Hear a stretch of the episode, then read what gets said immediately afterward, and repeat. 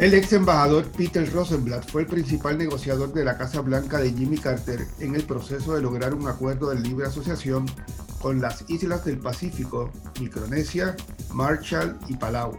También fue cónsul general en Vietnam, pero en esta edición de Desde Washington, Rosenblatt, quien se mantiene activo en la zona de la capital estadounidense, nos habla de lo que considera significa el estatus de libre asociación. Rechaza, por ejemplo, que sea una forma de independencia, como han dicho administraciones estadounidenses recientes. Insisten que en un pacto de libre asociación cabe todo lo que las dos partes quieran incluir y considera que el Ejecutivo puede tener que darle la mano al Congreso para poder avanzar en un proceso para definir el futuro político de Puerto Rico.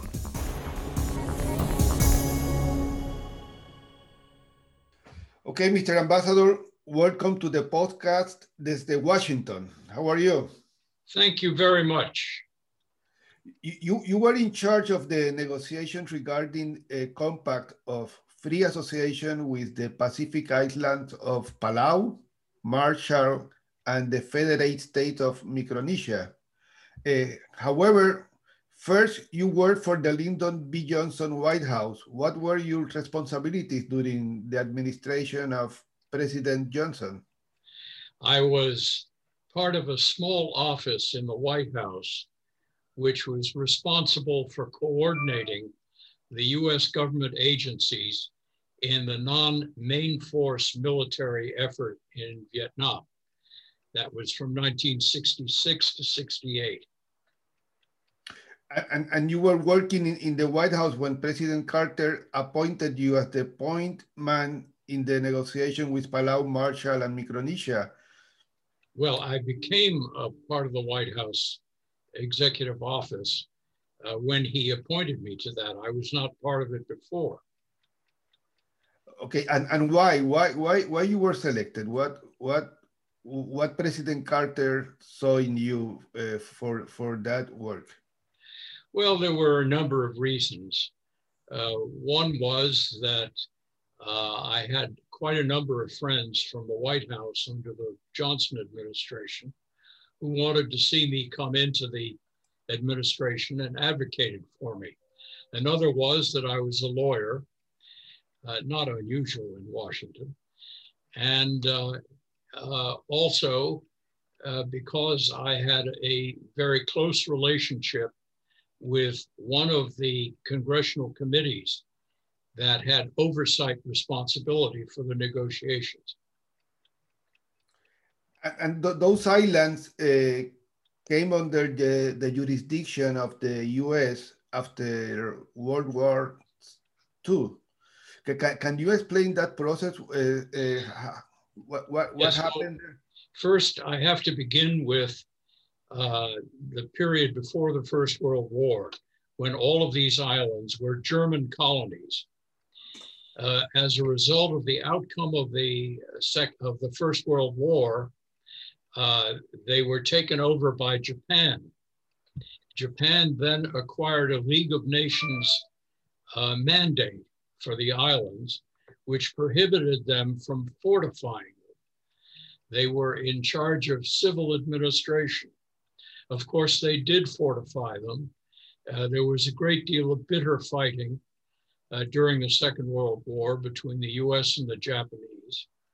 And um, as a result of that, we, the United States, uh, occupied these islands and ultimately, because we refused to take them as possessions, as territories, we took them as UN trusteeship. So we, we established a uh, structure called the uh, Trust Territory of the Pacific Islands, which included the Marshalls, um, what is now the Federated States of Micronesia, uh, Palau, and also the Northern Mariana Islands, just north of Guam.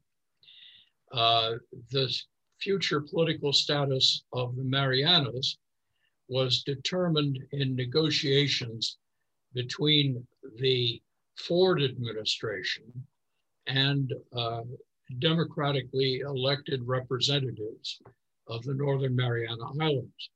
And they became essentially a territory. It was called a Commonwealth, like Puerto Rico, but under very different terms than Puerto Rico has.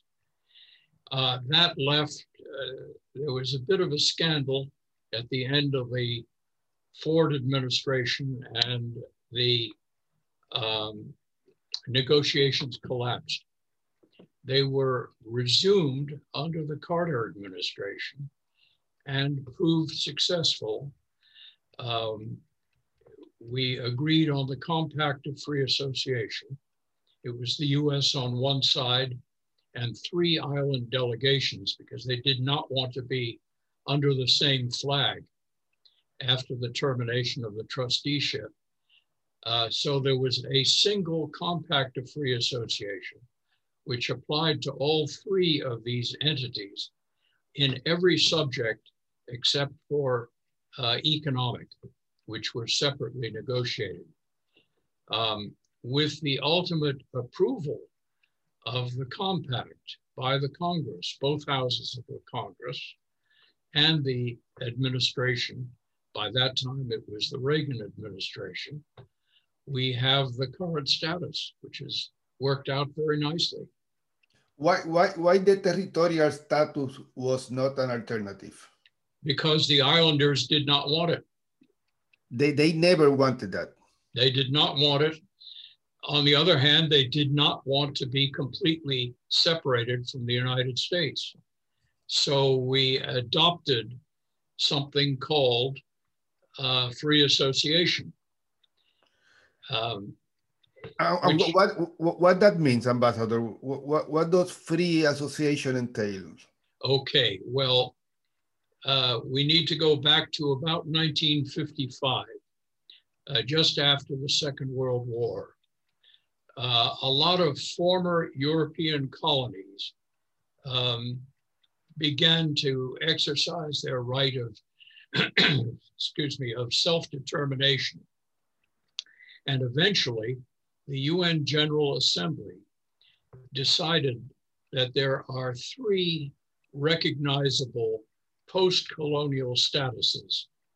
The first, of course, is independence, which was adopted by most of the former colonies.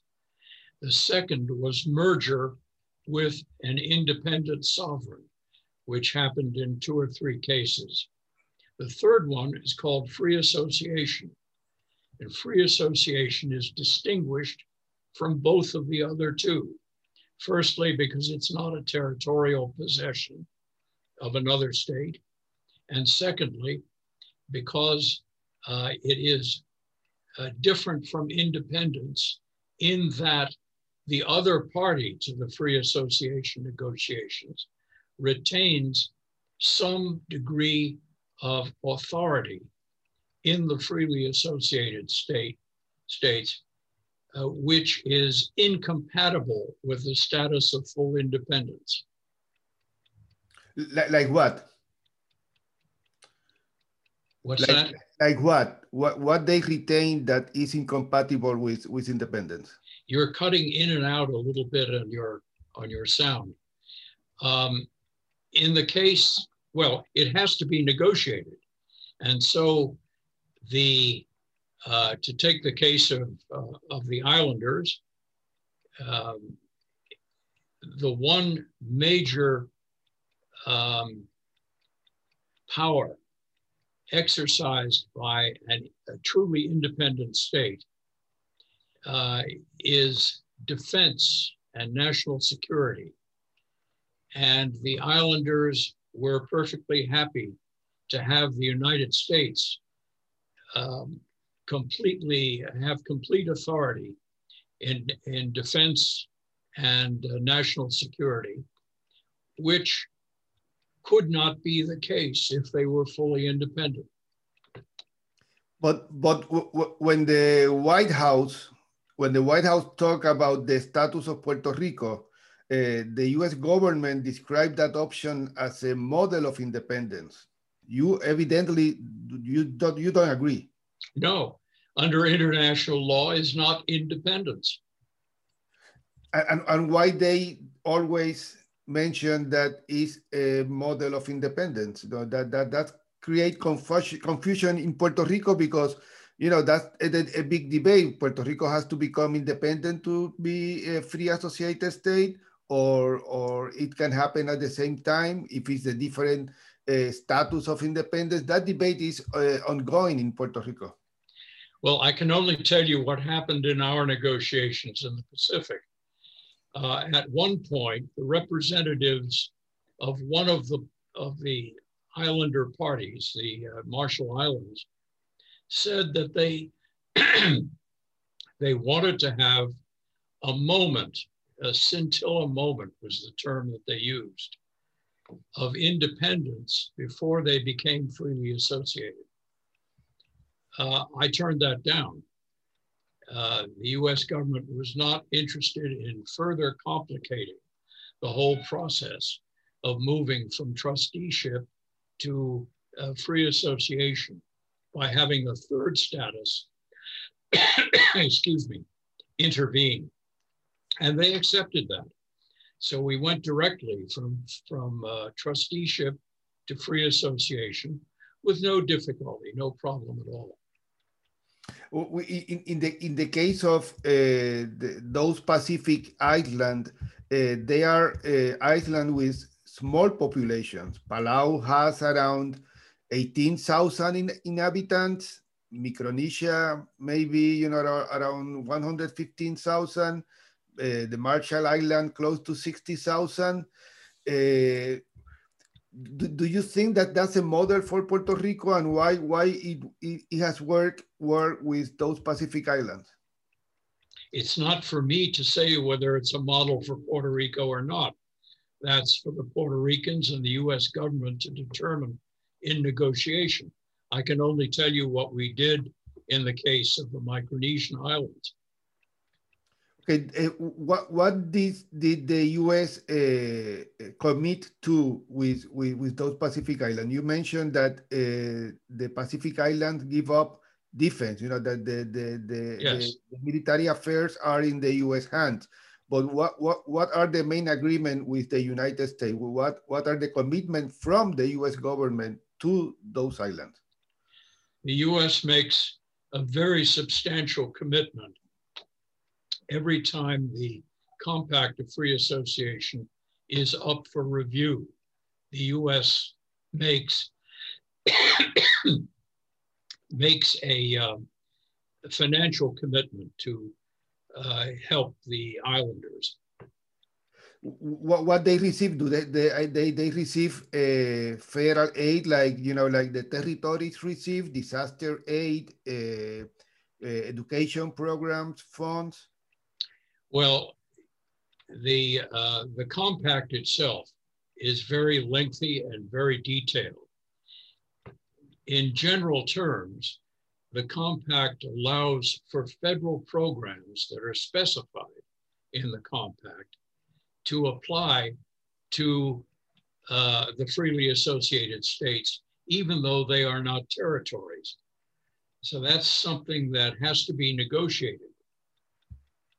And, and do they have free transit with the US? Can, can, can a resident, can a national from one of those islands comes to work to the United States? Yes, there's a specific provision which allows them to come to the United States for specific reasons, employment, studies, and so forth. They are not, they are not indefinite in duration, but so far as I know, um, they, the people that come here under that provision have never been asked to leave at the end of whatever employment or education uh, they have had in this country.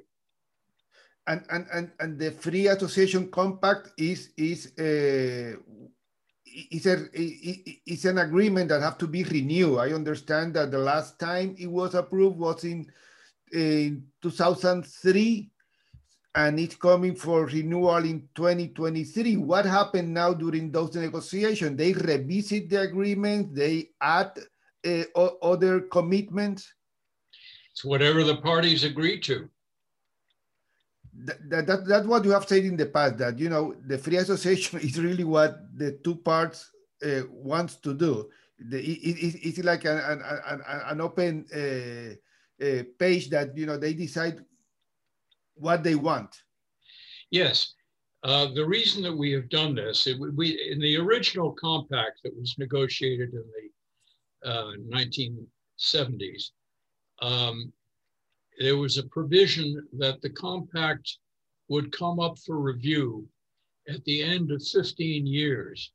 And if there was no agreement in the 15th year for the extension of free association, then there would be two more years in which the parties could come to agreement.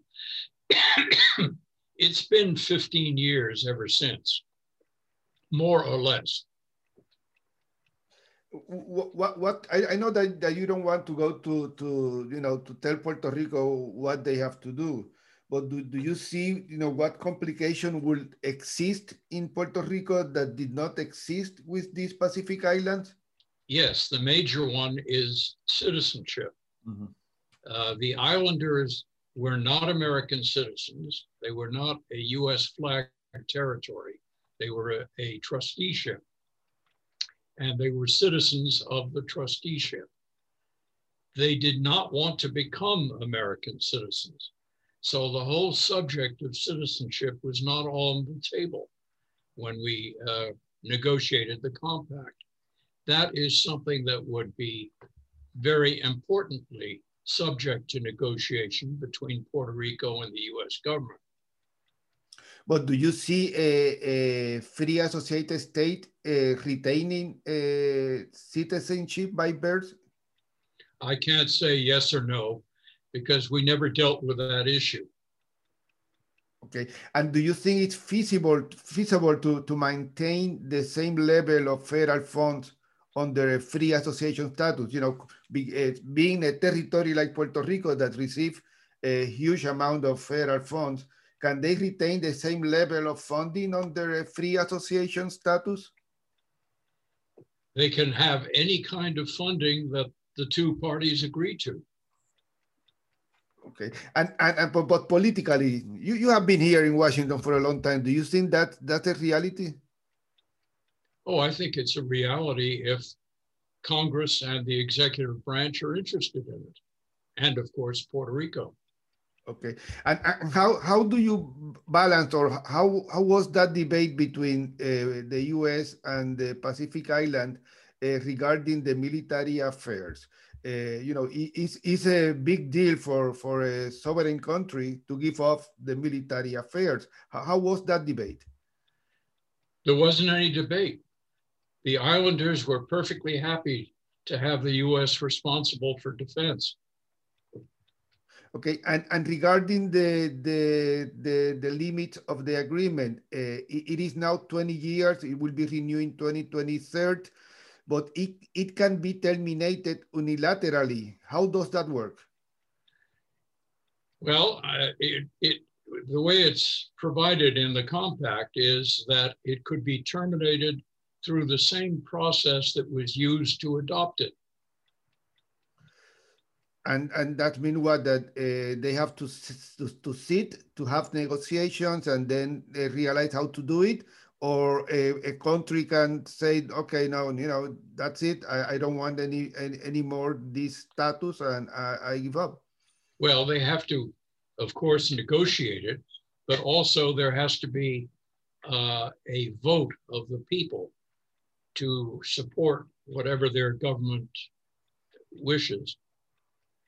Why do you think that the free association, free associated status, the free association compact, has not become a big issue in the in the in the debate regarding Puerto Rico? You know, there are people that have that support that alternative in Puerto Rico, but you don't see a member of Congress, the leadership of the government, trying to to include that as a as a, an important alternative for Puerto Rico. You know, we know that Puerto Rico has been a, a unincorporated territory for 123 years, and and and it looks like that's the the preference of the United States, that like, like we saw with the Promesa law.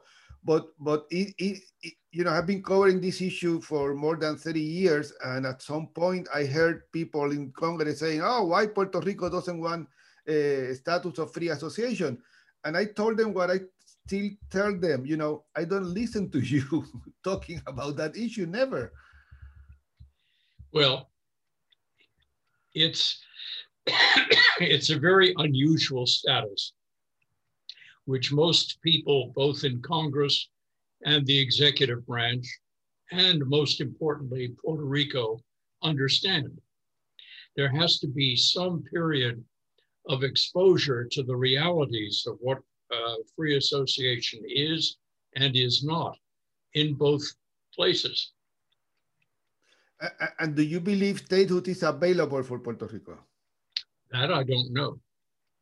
But you are here, ambassador. You, you, do you think that it politically is a reality? Technically, yes. Politically, doesn't look that way. Okay, and and do you think that at some point uh, the Congress will have, or I don't know, the federal government will have to create another mechanism to debate these issues? Because you know, one of the problems that I see with the debate in, in, in Congress is that, as you know, their session is only for two years. And, and the, overwhelming majority of its members do not have political pressure to focus on the island. Do you think that the executive branch will have to prepare the path for a status change in Puerto Rico? You know, what should be the involvement of the executive branch? In the case of the Pacific Islands, uh, the, the, the executive branch was the, the one that took the, the leadership, no? Yes, it did. And it could do the same in the case of Puerto Rico. And, and how that hap- how can that happen? You know, when, when you have the Congress having jurisdiction over over the island, how you create that environment? It has to be created by the executive branch, um, uh, by um, in coordination with Congress, because under the Constitution, the Congress has absolute authority over the territories. If the Congress does not exercise that leadership, then it needs to come from the executive branch. Do you think that uh, this is the right moment to do that? I don't see why not. I mean, obviously, there are a lot of other things on the table right now. Um, but there's no reason why that can't happen now. Have you been consulted about this issue? I know anyone in, in Congress call you and tell you, hey, ambassador, you you are an expert of the regarding free the free associated states. Uh, we, we, we want your input regarding Puerto Rico or the other territories. There is any any uh, engagement between you and the federal government about this issue right now? The simple answer is no. well, you are willing to cooperate, I imagine. I'm perfectly willing. Okay. Hey, thank you so much, Ambassador. Thank you for your time and and uh, thank you for this interview. I think it's, it's very interesting the, the case of, of these uh, Pacific Islands and you know uh, the White House and Congress has mentioned free association as a, an alternative. Uh, so it, it's an alternative that we have to discuss. Very happy to cooperate in any way that you wish. Thank you, Ambassador. Bye-bye. bye bye